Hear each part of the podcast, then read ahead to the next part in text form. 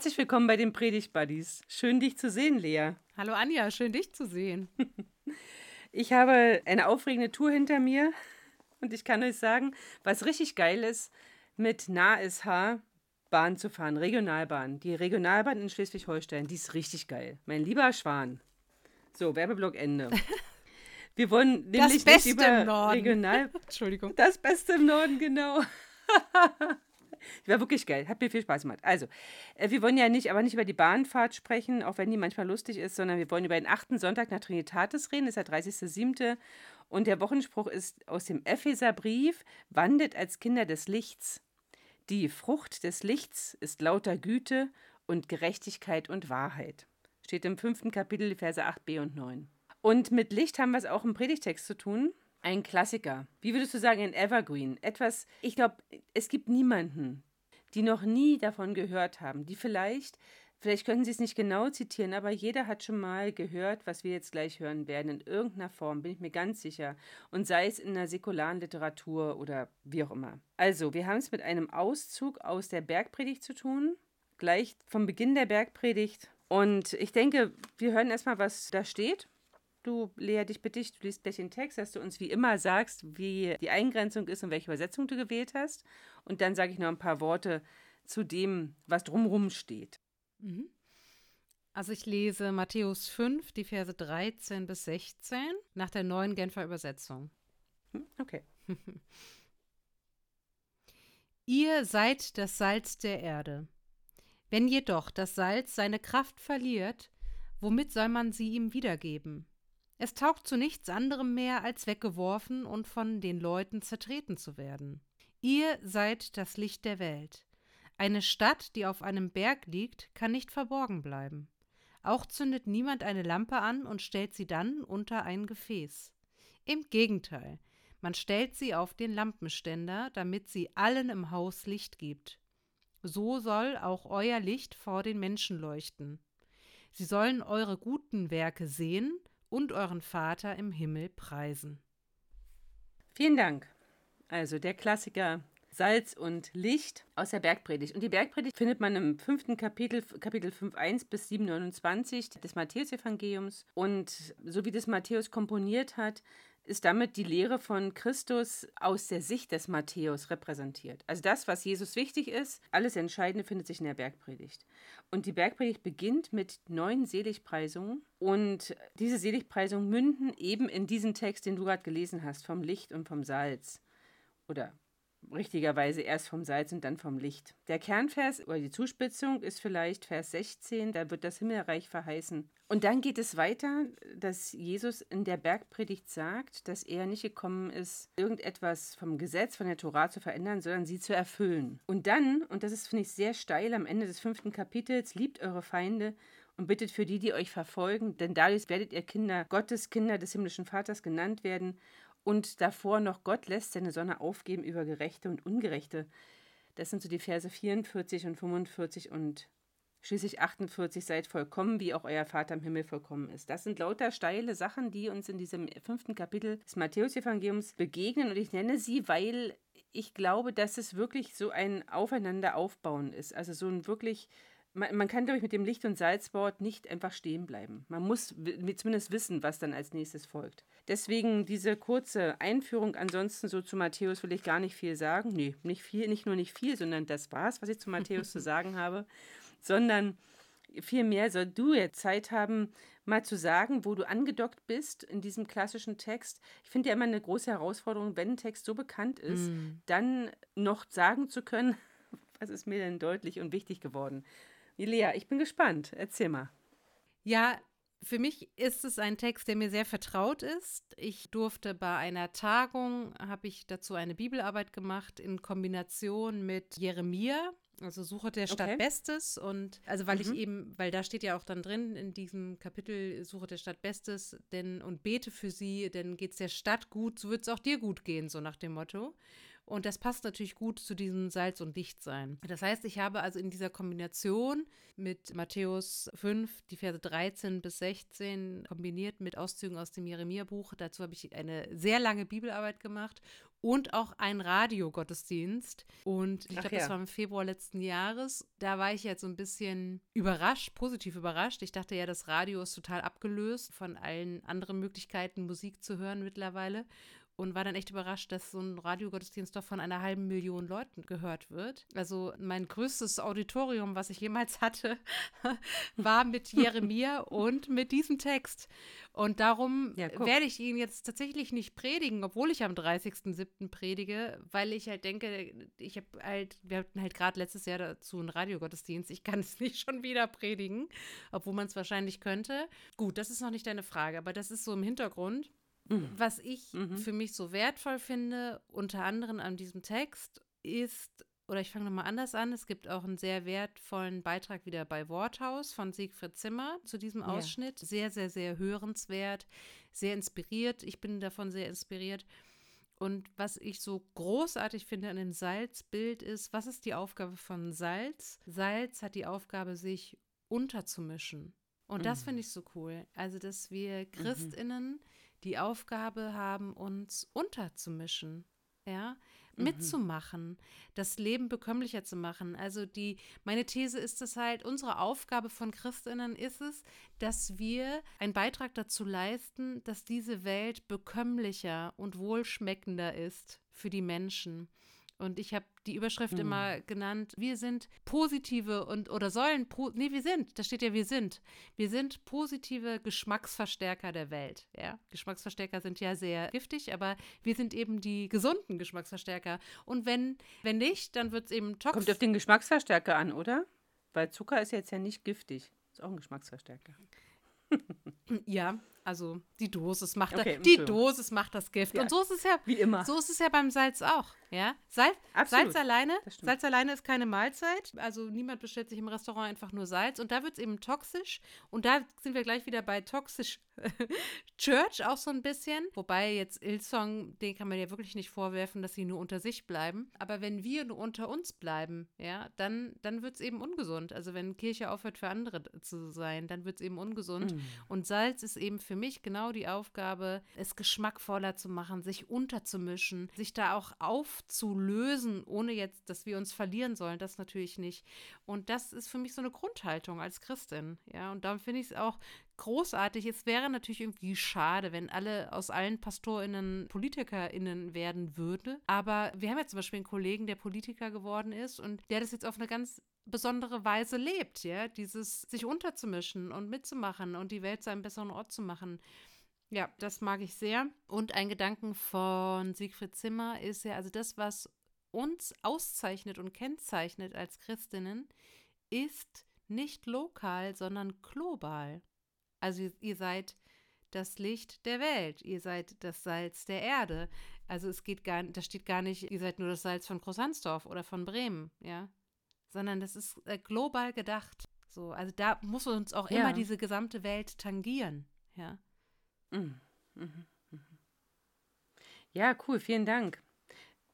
Ich habe, wo, wo du es gerade sagst, ich habe äh, gerade das aktuelle theologische Gespräch, mhm. nein, nicht das aktuelle, das kommende theologische Gespräch Korrektur gelesen. Und ich habe ja schon mal empfohlen, das zu lesen. Ich kann es wieder nur ans Herz legen. Dieses ist so unfassbar relevant für das Thema Kirche, Austrittszahlen, Wachstum, Bedeutung, Relevanz von Kirche. Mhm. Und wir haben in Elster bei uns an der Theologischen Hochschule, an der wir beide studiert haben, einen neuen Professor für Missionswissenschaften und interkulturelle Theologie. Der heißt Joshua T. Tja, wie spricht man ihn weiter aus? S-E-A-R-L-E. -E.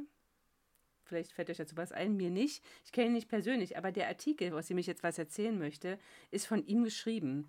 Und dieser Artikel ist so großartig, dass ich mir wünschte, ich könnte noch mal in Elster studieren und dem eine Weile zuhören.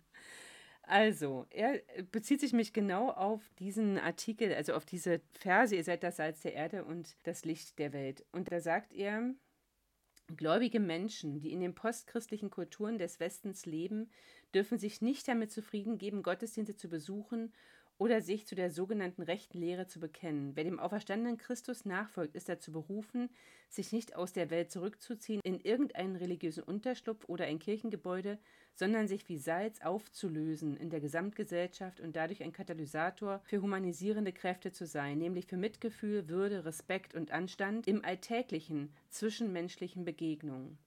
Wir müssen unbedingt erkennen, dass eine geistliche Entwicklung ebenso mitten in gewöhnlichen Tätigkeiten wie Abwasch, Rasenmähen, Kochen, Internetsurfen, Gesprächen mit Freunden oder Fernsehen geschieht, wie dann, wenn Menschen sich bewusst mit religiösen Dingen wie Gottesdiensten, Predigten oder organisierter Jüngerschaft beschäftigen. Super. Und das passt so gut zu Jeremia. Dieses, also integriert euch, integriert euch, ne? Pflanzt Gärten, baut Häuser, heiratet, ja? Genau. Bekommt Enkel, whatever, ja? Kauft euch einen Hund. Gut, das steht bei Jeremia nicht. Aber ähm, genau das ist es, ja? Gehört doch nicht zur Kultur damals, sich einen Hund zu kaufen. Aber ja, mhm. ganz genau. Mhm. Ja, ja, ganz genau. Genau, es geht nämlich noch weiter. Also mhm. Kirchen, die das tägliche Leben als Bereich für Gottes wirksames Handeln vernachlässigen, Salz sein, mhm. werden damit zufrieden sein, das Reich Gottes symbolisch und liturgisch in ihrem religiösen Setting zu verkünden. Sie werden sich aber nur wenig darum bemühen, das Reich als materielle Realität in der Welt zu verwirklichen. Ich behaupte, dass in vielen Kirchen im postchristlichen Westen zu viel Wert auf die Symbolisierung und Simulierung des Gottesreiches in liturgischen Zeichen gelegt wurde, während wahre Treue zum Evangelium eine konkretere Umsetzung des Evangeliums in den ganz praktischen Gegebenheiten des Alltags erfordert. Und für mich ist es nämlich genau das, als ich diesen Text las, also als ich diesen Artikel las und dann mich dann nach dem Artikel erst auf diese Folge hier vorbereitete, da dachte ich, was für ein Geschenk, dass ich diesen Artikel lesen mm. darf, weil ansonsten wäre ich ja so, ja, Mann, wie wird es denn jetzt konkret und praktisch? Und ja, natürlich, du hast ja auf Sigi Zimmer hingewiesen, mischt euch unter. Salz ist etwas, das nicht keine Hauptmahlzeit ist, sondern das dazu dient, der Hauptmahlzeit überhaupt erst die richtige Würze zu geben und so. Also es fand ich total hilfreich nochmal, diesen für mich grandiosen Artikel zu lesen und mir klar zu machen, es geht gerade um alles. Kirche darf sich nicht anders. Kirche muss sich wieder herausbewegen aus den sicheren liturgischen und sonstigen Gemäuern, die sie umgeben haben, weil wir können, und das finde ich einen total wichtigen Hinweis, wenn wir unter uns bleiben und wenn wir alle nur miteinander salzig sind, füreinander, dann werden wir in uns toxisch. Und da, also zu viel Salz verdirbt nicht nur, sondern ist tatsächlich, man kann mit Salz auch Menschen töten. Es ist so und, beides. Man braucht es zum Leben. Ne? Wir, wir sind, ja. Also genau wie das Licht auch. Also Licht ohne Licht und Salz kein Leben. Ja. Aber es gibt ein zu viel des Guten, ja. Ja. Und das aber, was ich ja interessant finde, mhm. das ist mir aufgefallen beim Arbeiten über diesem Text, dass ich mich mit dem Salzbild, trotz allem, was ich eben schon so oft gehört habe, doch immer noch stärker identifizieren kann als mit dem Lichtbild. Aber das Lichtbild ist viel größer oder viel, viel ausführlicher besprochen. Das, das Salzbild ist klar, das Salz der Erde, wenn das Salz seinen Geschmack verliert, womit kann es wieder salzig gemacht werden und so. Also Vers 13. Aber ab Vers 14 bis 16 geht es nur ums Licht. Mhm. Und da, da wollte ich halt mit dir mal drüber sprechen, was es denn bedeutet, das Licht der Welt zu sein. Euer Licht soll leuchten vor den Menschen, damit sie eure guten Taten sehen und euren Vater im Himmel preisen. Also, was meint denn Licht? Was denkst du? Also, was ist, ich habe eine Fantasie, ich glaube, die ist auch nicht total verkehrt, aber ich dachte, ich frage erstmal dich, was ist denn für dich so dieses, die Konkretion des Lichtbildes? Ja, im Prinzip das, was schon angeklungen ist, ne? Also Licht es wird etwas gesehen, also Licht kann natürlich auch blenden, ne? aber das mhm. ist eben nicht im Verborgenen, nicht im, im, wie stand das eben, im Underground so, also nicht irgendwie im Okkulten, sonst irgendwie konspirativ, mhm. ja, sondern erkennbar, sehbar. Was mir so gut gefällt, ist auch äh, vorher noch, man stellt die Lampe so hin, dass alle Licht haben. Ja, also das, das gefällt mir auch gut. Also das ist dann, und da geht es auch schon nicht, eben nicht darum, dass nur ich gutes Licht habe, um lesen zu können oder so, ja, sondern alle, mhm. ja, stellt sie dann auf ein Gefäß, damit es irgendwie, damit alle Licht haben, damit alle im Haus gut sehen können. Und dieses, das, also diese Vorstellung, dass man von unserem Miteinander auch etwas ablesen kann, was die Seele nährt, was den Menschen irgendwie annimmt, So, also das wirklich so etwas, was irgendwie etwas leuchtet. Also wir hatten ja im Bund evangelisch-freikirchlicher Gemeinden dieses Thema im anderen Christus entdecken. Und dass wir Ja, genau. als Mhm. Ebenbilder Gottes auch irgendwie, dass sich in uns etwas zeigt von Gott, ja. Das finde ich so eine schöne Vorstellung. Mir fällt dabei immer ein, wir hatten ja zwei Kommilitonen, die das mal in einem Experiment probiert hatten. Na, wie soll man das sagen? Nee, also sie haben ein Experiment gemacht, wie das ist, zwei Wochen auf der Straße zu leben. Und was es, was es Mhm. heißt, obdachlos, obdachlos zu sein. Und die Ja. haben damals erzählt, das weiß ich irgendwie immer noch, seit so vielen Jahren, das ist ja schon viele, viele Jahre her, dass sie dann irgendwie, glaube ich, in einen Zug gefahren sind oder so. Und dann hat ja eine junge Frau sie mitgenommen und dann konnten sie dort Ja. sich duschen und ich glaube, die hat dann auch deren Kleidung ja mal in die Waschmaschine geworfen. Und dann Ja, genau. haben sie am nächsten Tag sa- gesagt, sag mal, also warum hast du dich eigentlich getraut, so zwei Männer mit nach Hause zu nehmen, ne? Also wie, warum hast du dich so schutzlos gemacht und so? Und dann hat sie, so erinnere ich das, eben gesagt, es war die Art und Weise, wie ihr miteinander umgegangen seid, wie ihr miteinander geredet Ja. habt. Und sie hatte das Gefühl, wenn die beiden so miteinander sind, dann sind es integere Menschen so, ja. Und äh, Ja. weil, weil ich, ich würde ja auch, also ich meine, bevor ich einfach mal so zwei Männer mit nach Hause nehme, also ich hätte ja auch Angst, ne? Oder Mhm. würde abwägen. Na Ich klar. würde abwägen, so, ja. Na klar. Und, Mhm. und das finde ich ein schönes Bild, ja. Da leuchtet was, da, da haben die Leute das Gefühl, da scheint Gott durch. Das ist etwas, das hat was von Annahme, von Vergebung, von Liebe, von Nächstenliebe, von Akzeptanz. Was davon, da bin ich sicher, Stichwort Safe Space, ja. Sowas alles Ja. stelle ich mir da darunter vor. Ja. Hm. Also Licht ist ja auch, also kein Synonym, aber ein Bild für Wahrheit, ne? Mhm. Wenn man Licht in, in etwas hineinbringt, in eine, in Mhm. eine Sache hineinbringt, dann deckt man Dinge auf und Licht, also mir, mir ist das Lied eingefallen, mache dich auf und werde Licht. Mhm. Und das Licht, werde Licht ist ja kleingeschrieben. Mhm. Und, und am Ende dann, es ist ja ein Kanon, und am Ende, der Kanon endet mit, denn dein Licht kommt. Und ich glaube, und dein, denn dein Licht Ja, kommt. Jesaja 60, Vers 1 oder so, ne? Mhm. Klingt Hm? gut, ja. Klingt gut. Mhm. Jedenfalls habe ich gedacht, also dieses, ihr seid das Licht der Welt, das heißt für mich auch, Klarheit und Wahrheit in die Welt hineinzubringen. Und zwar glaube ich, also Licht, das die Menschen dazu bringt, dass der Vater im Himmel gepriesen wird, Mhm. kann kein Licht sein, das zerstörerisch ist. Also nicht so, ein, Mhm. so eine Verhörlampe. Das ist nicht möglich. Da, da fängt niemand an zu preisen, sondern eher zu verfluchen. Das wird es nicht sein. Aber Licht, das Dunkelheit hell macht und bedrohliche Situationen klärt und Menschen auch zuspricht, du bist wert. Und es nicht nur sagt, sondern auch meint. Ich glaube, dieses Licht, das ist wirklich etwas, das einfach wahr. Wie soll ich das denn sagen? Dass die Wahrheit fast greifbar macht Mhm. in gewisser Weise. Und die Wahrheit über uns Menschen ist eben nicht die, die uns immer zuvor gegaukelt wird, du musst dich noch optimieren und du musst noch darin besser werden und dort noch klüger und äh, hier noch beweglicher und du brauchst so und so viel finanzielle Mittel und äh, folgende Statussymbole, damit du bist, sondern wir sind schon, weil wir von Gott angesehen sind. Also wir sind, Gott sieht uns und weil Gott uns sieht, deswegen, das ist die Wahrheit, deswegen sind wir wert. Und da, ich habe mich halt gefragt, wo können wir als Kirche das noch viel, viel stärker machen? Da, also wir haben ja beim letzten Mal, glaube ich, darüber gesprochen, oder vielleicht beim vorletzten Mal, ich habe es vergessen, dass wir in unserer Kirche, also ich rede jetzt nicht von den Baptisten, sondern ich rede überhaupt von christlichen Kirchen, dass das Christentum eher den bürgerlichen Mittelstand anspricht. In der Regel ist es so. Und jetzt gibt es auch im Mittelstand jede Menge Menschen, die hören müssen, dass sie nicht was leisten müssen, um wertvoll zu sein. Und das nicht nur hören müssen, sondern auch verstehen müssen. Das muss ihnen so glaubhaft sein, dass sie selber Licht werden. Also ich frage mich halt, wie kann dieser Kanon mache dich auf und werde Licht, wie kann der in so einem Gottesdienst zum Beispiel ganz, ganz, also praktisch werden? Also außer dass man ihn singt, kann man, gibt es irgendwas, was man mit den Leuten einüben kann, wenn man jetzt Licht mit lebensbejahender Wahrheit, so will ich es mal sagen, übersetzen würde?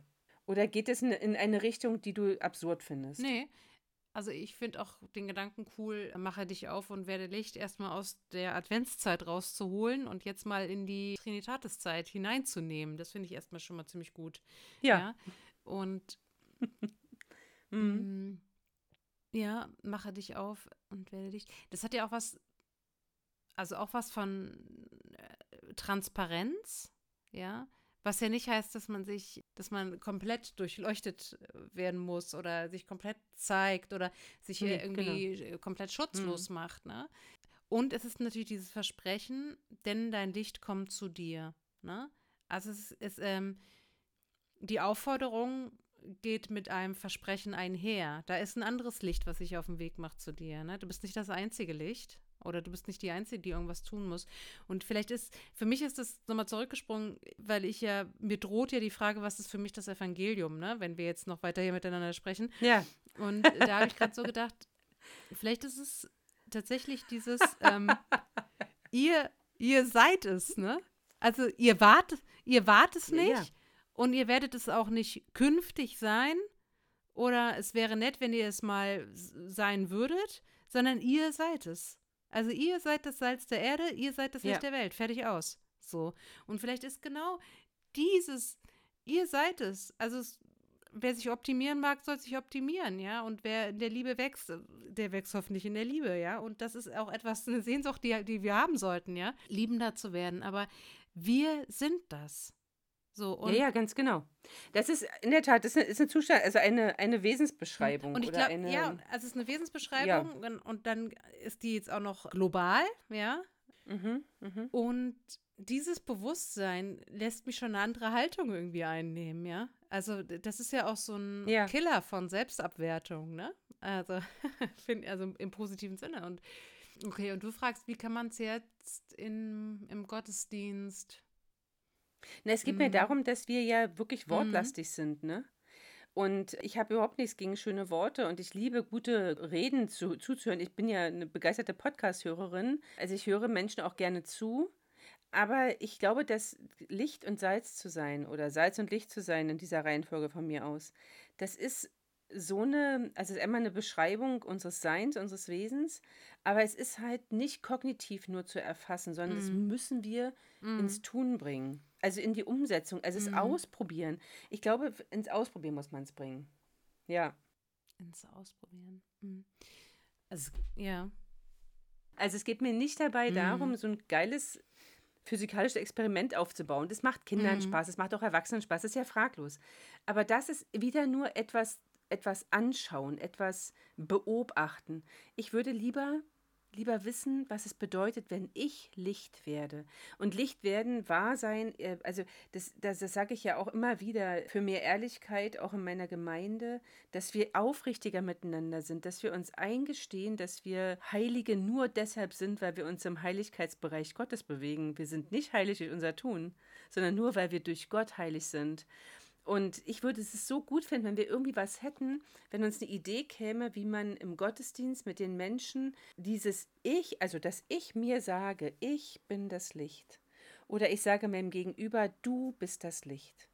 Du bist das Salz. Und vielleicht würde es ja schon ausreichen. Also, weil ich habe ja dieses Experiment mal gemacht von unserem großartigen Jan Priemke abgeguckt, dass wir im Gottesdienst wirklich einander zugesagt haben, äh, einfach aufeinander zugegangen und gesagt haben, du bist der geliebte Mensch Gottes, du bist genau richtig, wie du bist. Und vielleicht muss man das auch machen, einfach im Gottesdienst hingehen zu anderen und sagen, du bist das Licht der Erde, das Licht der Welt, du bist das Salz der Erde. Bei der Ja. letzten Frauenfreizeit habe ich die Frauen sagen lassen, ich stelle meine Füße auf weiten Raum. Und die andere Frau hat immer geantwortet, zum Segen. Ja, Ja. da steht natürlich, äh, du stellst meine Füße auf weiten Raum. Wir haben dann auch Gott noch mit reingeholt. Aber dieses, ich dachte Ja. nur gerade so, wenn ich sage, ich bin das Licht der Welt oder du bist das Licht der Welt, mir das jemand zuspricht und der andere antwortet und sagt, zum Segen oder so, ne? Macht es Ja. auch was mit einem, ne? Also es macht was mit einem, äh, das laut auszusprechen und zu sagen, ich und zu antworten zum Segen oder der andere oder andersrum, ne? Du bist Licht der Welt. Du bist das Salz der Erde. Und wir zusammen sind es auch. Du bist es nicht allein, ne? Ja, mhm. Gott sei Dank. Das kann man ja auch dazu mhm. sagen. Ja, das ist voll gut. Ich glaube, also wir müssen ja leider zum Ende kommen, aber vielleicht könnt ihr das ausprobieren. Ich werde ja nicht da sein, ich werde nicht predigen, weil ich Urlaub mache. Aber ich hätte total Bock darauf, wenn ihr uns vielleicht ein bisschen erzählt, per Instagram oder indem ihr uns eine E-Mail schreibt oder vielleicht auch bei Spotify kann man ja da auch entsprechende Sachen mittlerweile kommentieren, ob ihr das gemacht habt, ob ihr mal, ob ihr mal sowas das ins, ins Tun gebracht habt, diese tollen Worte, dieses, diese Zusage, ihr seid das Salz der Erde, ihr seid das Licht der Welt. Habe ich Lust darauf, dass ihr euch uns mitteilt und uns in eure Erfahrung mit hineinnehmt. Klingt gut. Ansonsten, das Evangelium hast du schon gesagt, oder?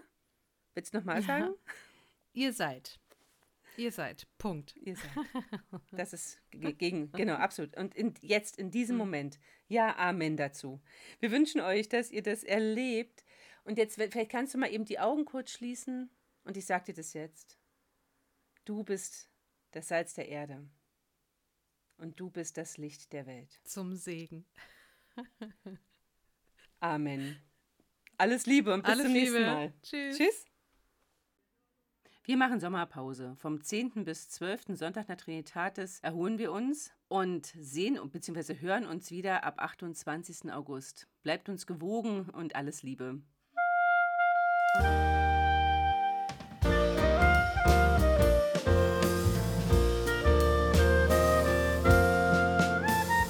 Bis nächsten Montag mit den Predigt Buddies.